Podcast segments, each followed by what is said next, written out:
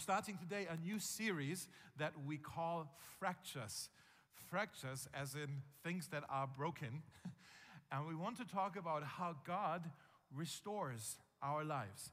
When you think about the last two years, all of us, the last two years, and everything that we've been through individually and also collectively as a church and in our world, we must actually admit very quickly that um, this experience that we had, it has, it has bruised us, it has scarred us. Uh, we're scarred by loss, by pain, by anxiety, by stress, by all these things. And I think many of us, if not all of us, were saying, I want to be well again. I used to be okay. I used to be all right. But now everything's a little bit messed up.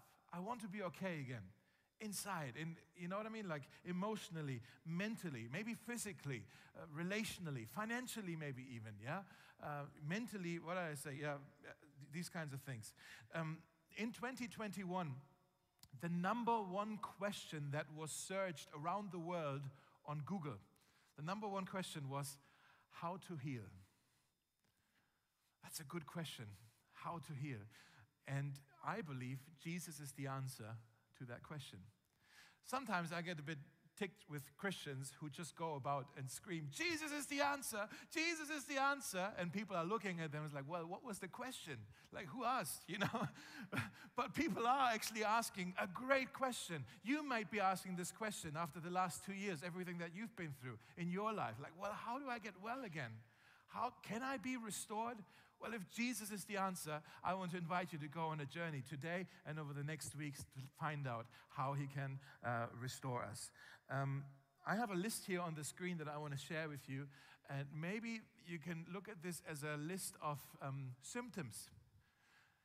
Maybe symptoms that you are familiar with, that um, you didn't struggle with, but now, because of stuff that happened in the last two years, uh, you know, they point to something that's not quite right in your heart, maybe in your emotions, in your thinking. Um, so maybe you're struggling with anxieties. I'm not going to read them out all, but anxieties, or with anger issues, or with eating disorders, uh, or sleep problems, fatigue. Um, maybe you have financial worries. Maybe you have doubt in your heart. Maybe you're struggling with jealousy. Maybe uh, regrets, grief, dishonesty. There's so many different things for every one of us, they're symptoms pointing to something inside of us that's not quite right. Does that make sense?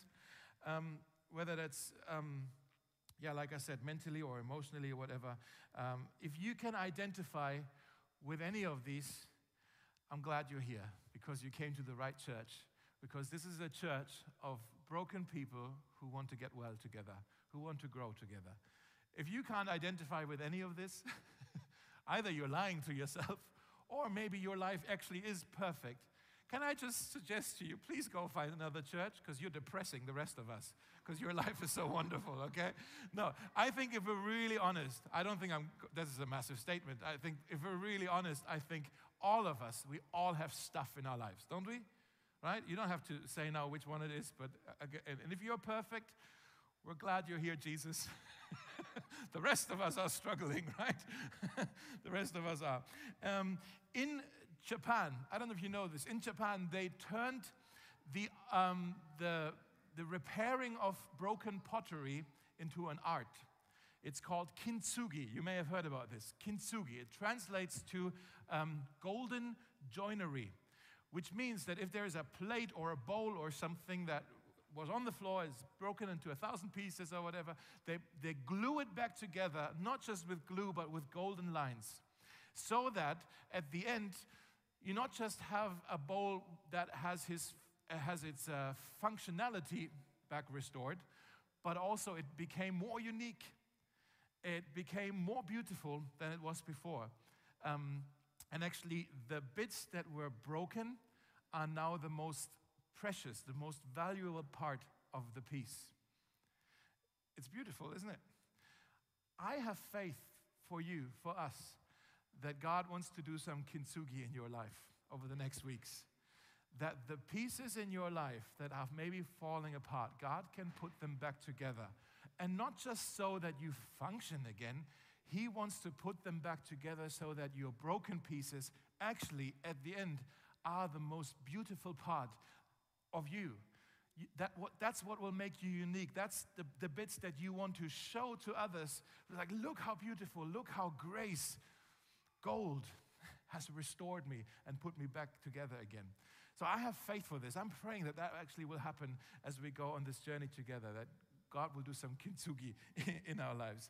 Um, if you have your Bibles with you, or on your phone, or on the screen, or on, within, inside the contact card, today we want to look at a story in John chapter 5. John chapter 5, today is sort of an introduction. We're going to ask a very big question that we need to come to, an, we need to have an answer for. If you have an answer for it, we can actually go on a journey with that question. Okay, so in John chapter 5, uh, we find um, that Jesus visits a, a, quite a mysterious place called the Pool of, um, I hope I pronounced it right in English, Bethesda, or is it Bethesda? Like, anybody know? I should know, but let's call it Bethesda, okay? Doesn't matter what it was called, but there was this pool in Jerusalem where a lot of sick people uh, with all kinds of issues and disabilities and, and stuff, and they, they were all sitting around that pool in the sunshine, having a good time? No. There was something else going on. The people at the time, the Bible says, people at the time, they had a belief that every now and then, unannounced, an angel would come and stir up the water in the pool. And then whoever jumps into the water first and touches the water that is steering would be healed. But only the first person who comes in. It's a very weird kind of description of something. The Bible actually doesn't say necessarily that's what actually happened. The Bible is describing a belief that people were holding, a hope that people had. So there were people there, they heard the rumor hey, maybe an angel will come here. Maybe an angel will stir the water, and then if you jump in, you will get well. So if you are sick and no doctor can help you, but there's maybe a chance of hope. Of course, you're going to see and wait and, and try your luck to maybe, oh, maybe I'll be the first one in. Maybe I can, get, I can be healed. Okay? So that's, that's what's happening at this pool. There's loads of sick people waiting for the water to be moved. One of the men who's sitting there is a guy who's been sick, probably um, paralyzed or disabled in some form, um, invalid, uh, for 38 years. For 38 years, it seems like he's already waiting at that pool for an angel to come. Wow. We don't know actually the situation of the guy, whether he was born this way, now he's 38 years old and he was born with a disability, or maybe he's already 50 and in his teens he had an accident and since then he's, he's invalid. But we know that he's there, he's, he's waiting, he's hoping for the water to move, um, but he's still waiting. 38 years. And that's where we pick up the story. If you want to read with me in verse 5, uh, it says, One of the men there at that pool, he had been invalid for 38 years. When Jesus saw him lying there and knew he had already been in that condition for a long time, he approached him. Let me pause right there. That sentence, if you have your Bibles open, underline it. If you have your piece of paper, underline it. That's such a beautiful sentence. When Jesus saw him there and he already knew the condition of this man, he approached him. If you take nothing else from this message today, there's just three very simple statements that you need to know because they already give so much comfort and hope. The first thing, if you want to write this down, is Jesus sees me. Did you know this? Jesus sees you. This guy waiting here at the pool, he was a nobody. He, um, he felt like nobody sees me, nobody's interest, interested in me. And in my maybe you feel like that too. That is like i have so much stuff that not just maybe bubbled up in the last month or so. I have stuff i've been carrying for years maybe for decades stuff in your life and it's like nobody's interested in it. I can't even talk about it. Like i'm overlooked. I'm being pushed to the side. I'm being ignored. And jesus sees you. Do you know this? That Jesus sees you, He looks at you with interest, with compassion, with love. The second thing, not only does Jesus see you, the second thing is Jesus knows about my condition. Jesus knows about my condition. Maybe you struggle because you can't even understand yourself. Hey, what's wrong with me right now? Like maybe you're struggling with like mental issues and like anxieties and stuff, and you're, you're find, finding it so hard to even understand yourself what's happening, and you're like, Jesus knows your condition. Jesus didn't have to come up to the guy and says, Well, tell me your medical history. Jesus didn't have to go uh, talk to the doctor of the guy and says, Can you give me your diagnosis of what's wrong with him? Jesus knows exactly. He looked at him, he knows what's, what's going on. And you need to know Jesus knows and he sees the pain that you are struggling with. Jesus knows and he sees the, the battles that you've fought in the last two years. Jesus knows the, the losses that you've grieving in your life. Jesus knows the doubts that you have in your mind. Jesus knows the, the fears that you have in your soul. Jesus knows the heartbreak that you're carrying. And He knows about it. You don't need to hide it from Him.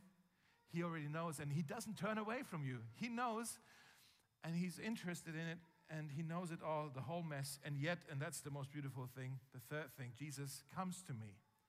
Jesus comes to me. He sees me. He knows everything, and still He comes to me. He's not um, appalled by it. He comes to you.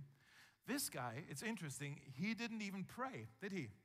He didn't even ask Jesus for help. He didn't even know that Jesus was Jesus when he came, right? He, he, didn't, he didn't ask for help. It's, it's, you need to get this. It's always Jesus who takes the initiative in your life, not you. You know, it's always Jesus who takes the initiative. The Bible says we love him because he first loved us. The Bible says that before we even ask, God answers our prayer. Guys, that's the gospel. That in Jesus Christ, God came to us before we even asked for Him. He came to save us. While we were yet sinners, Christ died for us, the Bible says. And that's the kindness of our Savior. Let me read this and then let's continue. When Jesus saw him lying there and knew he had already been in that condition for a long time, he approached him. Let's continue reading. Do you want to get well? Jesus asked. I can't, sir, the sick man said, for I have no one to put me into the pool when the water bubbles up. Someone else always gets there ahead of me. Jesus told him, Stand up, pick up your mat, and walk. Instantly, the man was healed. Isn't that amazing? Instantly, the man, he wasn't just like, Well, let's go into therapy and you learn how to walk for the next six years. No, instantly, the man was healed, and he rolled up his sleeping mat and he began walking. It's an amazing miracle story. Only Jesus, right? Can I admit something though? I've heard this story already a few times and I've known it for quite a few years. And for a long time, I was, uh, I was well, um, I found it very confusing. I was irritated by that story because of the question that Jesus asked the guy Do you want to get well? That's a, you know, it depends on, I'm really curious, like, in what tone did Jesus ask that question? Because that really determines about, like, because you could see, do you know what I mean? Like, it's, it seems like Jesus, Jesus is really heartless almost. As if he's like, is, is he making fun of the guy? Like, oh, you, you're sick. do you want to get well? It's not going to happen. You know, like, wow, is, is that how Jesus meant that question? It's like if you go up to a little boy and you say, hey, do you want chocolate? Well, duh, of course he wants chocolate. You know? Or you go up to a football player, like, do you want to score a goal today? Well, of course he wants to score. You know, asking a sick man who's been sick for 38 years, who's been in pain for 38 years, who couldn't get married, who couldn't go to school, who couldn't find a job. He's been in poverty for all his life. It's like, Jesus, really? You're going up? Do you want to get well? Of course, he wants to get well. What is Jesus doing here? I think he's trying to, to suss him out a little bit. I think he's asking not a heartless question, he's asking a very sharp question. He, he, he, he's probing him because Jesus knew our wounds can mess with our heads. Have you figured this out? Our pain can change our self awareness. Our um, suffering can become our identity. And what if this man, 38 years already, living his life on this mat, what if he became quite comfortable on this mat? Well, this is my life right now. Because one thing that this mat probably brought him was attention, pity, sympathy. And when you're suffering, that is a form of medication that actually feels good. When you're suffering and somebody feels sorry for you, like, ah, oh, at least, you know, what, what if he, what if he, um, what if he became quite okay with the situation on his mat? I'm just asking the question. Those of you who are men and ever suffered the almost deadly man flu, right? Corona is nothing compared to the man flu. Those of you who are women and you bore children, you think that was hard. You've never had the man flu, right? the man flu is when, when, a, when a guy has minor cold symptoms and he wants sympathy. And, and like, oh, I'm in agony. Can you call my mom, please? You know, it's called sad fishing. It's not catfishing, but sad fishing. That's a thing, yeah? Um, I'm not suggesting that the guy was an imposter. I'm not saying he's making this up. I do think he was in pain for 38 years. But I do know, and I believe Jesus knew, that self pity is addictive. Self pity can be a drug with which we try to medicate.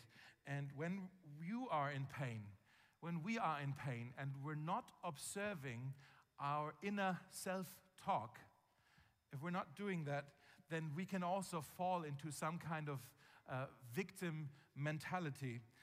And the victim mentality, that's a trap that's very, very hard to get out of. If you are ever going through a season of pain in your life and you catch yourself feeling jealous of others in a way that you, I'm normally not this envious, but now I'm jealous of others, or you catch yourself blaming others for your pain, that should put up some red flags for you. Because this guy, what was he saying when Jesus uh, asked him, Do you want to get well? He, he was quite bitter, wasn't he? He was like, Yeah, I want to get well, but I can't get there, my friend. All the others are faster than me. I don't have anybody who helps me. Maybe he's even saying, The others are pushing me to the side. It's their fault, right? Maybe you have that kind of inner dialogue as well. That you're telling yourself, I can't find work because all the other applicants are younger than me. Or I can't lose weight because everything I buy has sugar in it. or I can't, uh, I, am in debt because um, all the credit card companies, they keep cheating on me you know? And it could be true. It's true that a lot of products have sugar in them. And it could be true that all the other applicants are younger than you. And maybe even your credit card company uh, cheated with you. But here's the thing. Our blaming and our uh, complaining produces pity and sympathy and we like it. Secretly we like it. When jesus was saying do you want to get well? I think he was asking, Do you want to get well, even if that means that you need to roll up that mat of self pity and attention seeking?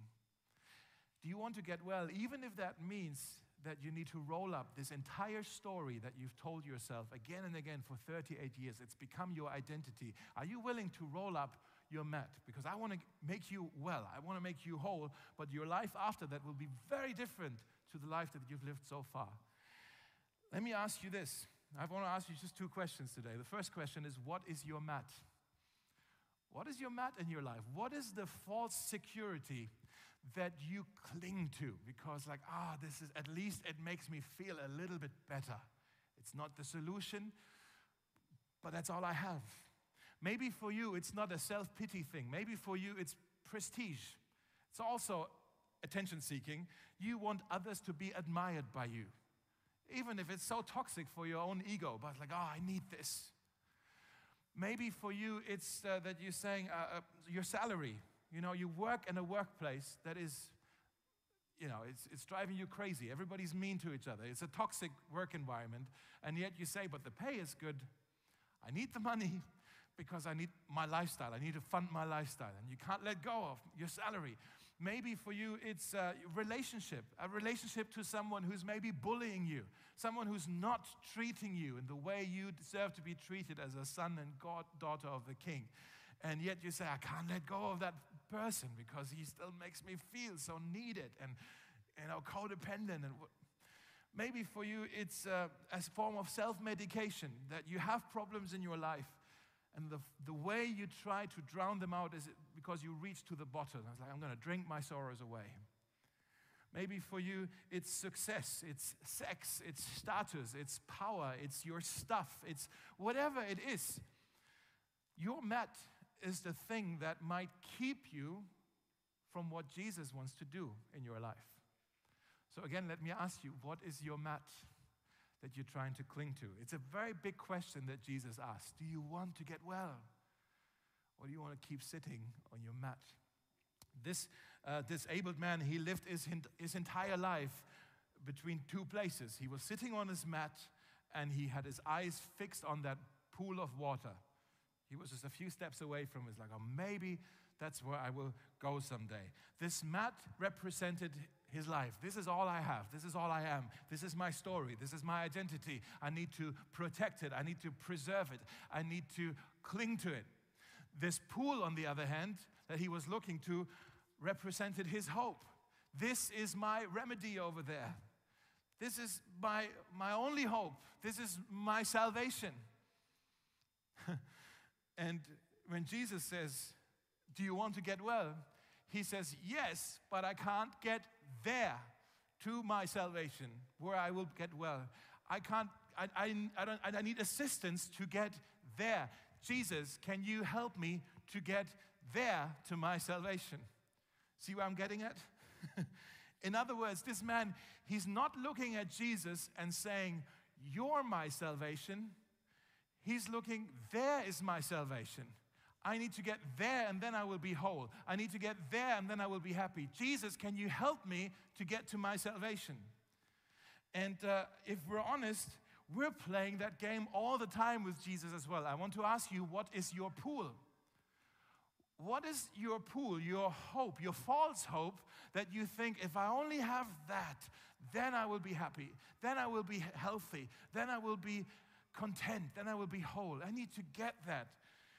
And we play this game with Jesus and we say, Jesus, can you help me get there to my pool? Can you help me get that career? Because when I have that career, I will be somebody. Jesus, can you help me get to this circle of friends? Because they are really cool. And if I'm with them, then I will also be really cool. I will be a somebody, not a nobody. Jesus, can you help me?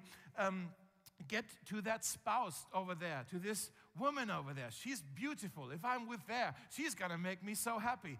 Jesus, can you help me find this apartment over there? I want this apartment because this is going to be my home. Jesus, can you help me, uh, you know, get into this university program? Because if I have this university program, this will be the path that I need to get to where I need to go in my life. Jesus, can you help me get into this ministry in the church?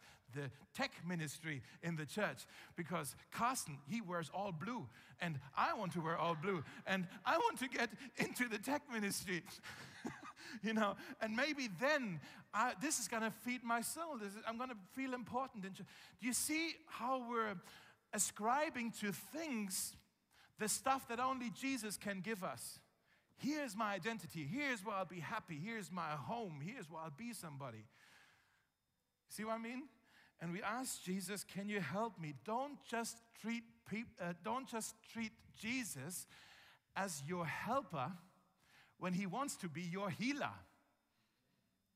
Don't just ask him for assistance when he wants to give you deliverance. Right? Here's the thing this guy, this sick man, he was um, on his mat and he was completely oblivious to the fact that the man who was speaking to him was the Messiah himself. He had no idea who it was who asked him, Do you want to get well? This was the Son of God who asked him. This was the restorer of all things who asked him. This was the waymaker, the miracle maker who asked him, Do you want to get well? He is the creator who breathed the stars into space, who asked him, Do you want to get well?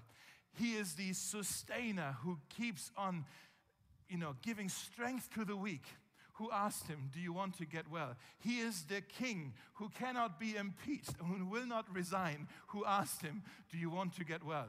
He is the everlasting who was and is and is to come, who asked him, Do you want to get well? He is the forgiver who made grace his habit, who asked him, Do you want to get well? He is the provider who keeps on pouring out his blessings, who asked him, Do you want to get well? He is the one who heals, who restores, who repairs, who delivers, who defends, who puts all things right. He is the uncomparable, unparable, unprecedented Savior of the world. And He walked up to him, and He walks up to you right now. He stands in front of you, reaching out His hands, and saying, Hey, do you want to get well? Because guess what? I can do it. Stop looking to the pool. Stop holding on to your mat. I can do it. I can make you whole again. And so, how foolish are we when we only treat him as a helper when he really is our healer? How foolish are we when we try to crawl to a pool when the person of Jesus is standing right in front of us? How foolish are we when we try to cling to a mat when the miracle maker is right there asking us, Do you want to get well again? You can play some music. I want to invite you today as we start out this journey over the next few weeks, as we begin this series, I want to invite you today to roll up your mat. Roll it up, the mat. Put it away. All your false securities, whatever it is for you, whatever your mat is, roll it up. I also want to invite you today stop staring to the pool. Stop looking over there. It's like, oh, maybe that's my hope, that's my salvation, that's my remedy over there. I want to invite you don't fix your eyes on something that can't save you. Fix your eyes on Jesus, who is the author and the perfecter of our faith. The person of Jesus, he's standing right now, I believe this, in front of you. And if that's uh, hard right now to understand because there's people in the rooms that maybe you want to close your eyes, and let me say it again. The person of Jesus right now is standing in front of you and he's reaching out his hand and he's asking you a very simple but a loaded question Do you want to get well? Do you want to get well? I can make you whole. I can make you well again. I see you. I see what you have been through.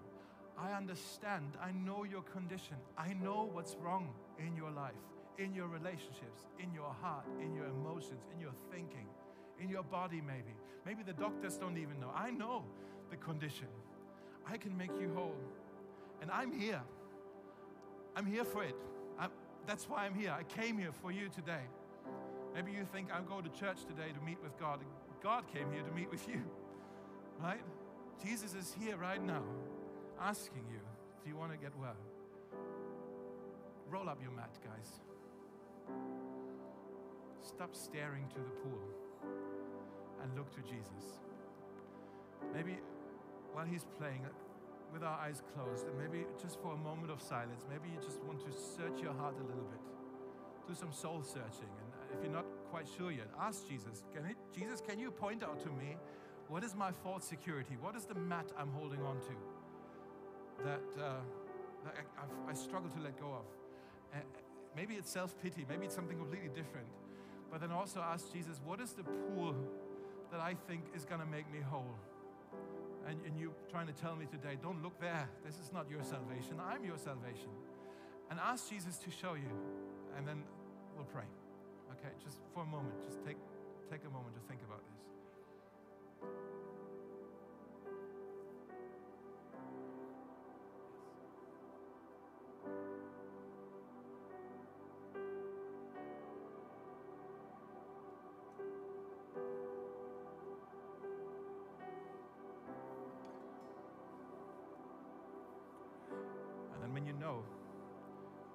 Share with Jesus what it is. Maybe ask Him for help. You can say, Jesus, this mat is quite heavy. Can you roll it up with me? Can't do it by myself.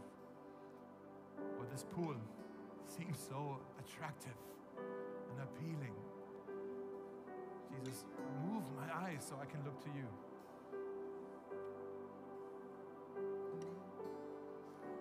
Jesus, forgive us when we only treated you as a helper when really you want to be our healer. Jesus, forgive us when we only ask you for assistance when you want to really bring us deliverance in our lives. You want to make us whole. Thank you, Jesus, that you see us. Thank you that you know our condition. And yet, despite of all the mess, so maybe because of all the mess, you come and you approach us. Thank you that you come to us before we even ask for help.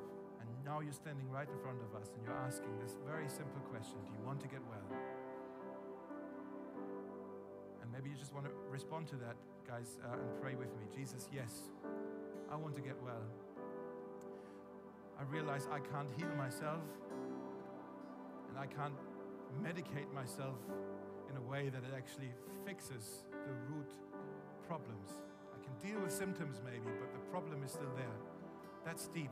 That's only something that you can fix. And so, Jesus, I come now. Would you come? You're the way maker, the miracle maker, promise keeper. That's who you are.